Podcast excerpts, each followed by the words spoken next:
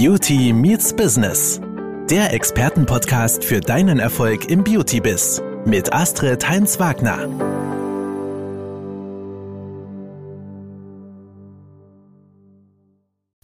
Hallo liebe Zuhörer, hier ist wieder Astrid vom Beauty-Biz.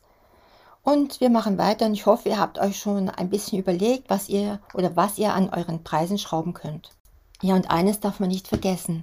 Wenn man Preiserhöhungen ankündigt, stärkt man auch seine Marktführerschaft, also man bestätigt seinen Expertenstatus. Die Preise selbst, aber auch das richtige Timing einer Preiserhöhung, wenn man zum Beispiel irgendeinen Preis gewonnen hat oder man umgebaut hat, haben eine Aussagekraft und eine psychologische Wirkung auf die Marktteilnehmer, also auf eure Kunden und aber auch auf die Mitbewerber. Denn hohe Preise und das Recht einer Preiserhöhung zu machen, sind eher Vorrechte der Marktführer dem Experten der Nummer 1 im Markt. Das bedeutet, wenn du Preiserhöhungen durchführst, sagst du damit auch aus, ich kann mir das leisten, dass sonst keiner so gut ist wie ich.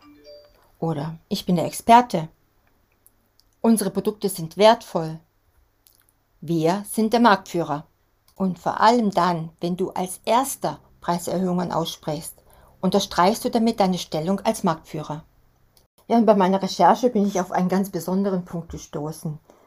Preiserhöhung ankündigen, wenn dein Kunde nicht jammert. Da musste ich auch erstmal lächeln. Aber wenn dein Kunde sich nicht darüber beschwert, dass die Preise zu hoch sind und der Mitbewerb viel billiger ist, sollte dir das zu denken geben. Es ist ein Signal dafür, über eine allgemeine Preiserhöhung oder selektive Preisanpassung zumindest nachzudenken. Der Kunde ist meist sehr sensibel, was die Höhe der Preise betrifft. Wenn also von der Seite keine Signale kommen, dass die Preise zu hoch wären, sind sie vielleicht zu niedrig und du hast freie Bahn für Preisanpassungen. Ja, und dann gibt es noch einen ganz interessanten Satz zu überdenken. Wenn du sehr selten oder nie eine Behandlung, einen Verkauf, ein Geschäft oder einen Kunden wegen eines zu hohen Preises verlierst, dann bist du zu billig. Nämlich, wenn deine Kunden keine Preiseinwände haben, dann bedeutet das, dass du permanent unter deinen preislichen Möglichkeiten bleibst.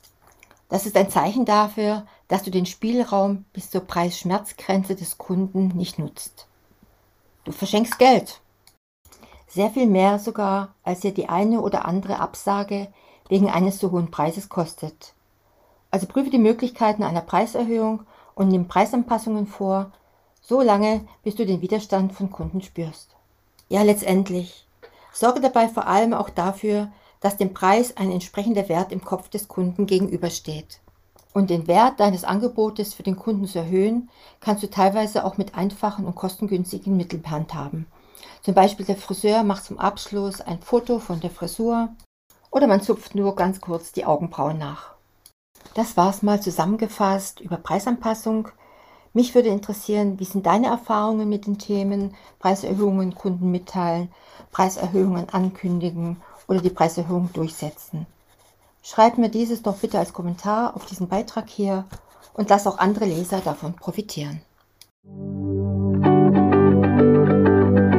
Das war Beauty Meets Business, der Expertenpodcast mit Astrid Heinz-Wagner.